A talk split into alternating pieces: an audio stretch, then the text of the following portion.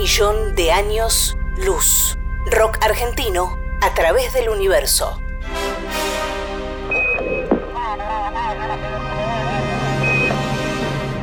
En 1977, la NASA envió al espacio las sondas Voyager 1 y 2. En ellas viaja un disco de oro con sonidos y música de la Tierra.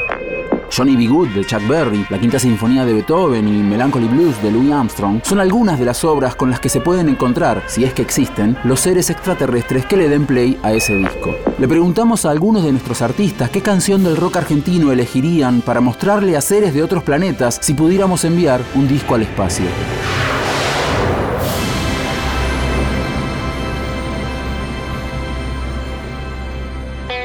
Mario Barassi es cantante, guitarrista, compositor y abogado. Nacido en Bahía Blanca, Barassi pasó su adolescencia en Estados Unidos y regresó a la Argentina para vivir en Mar del Plata, donde se sumó a la formación original de Super Ratones.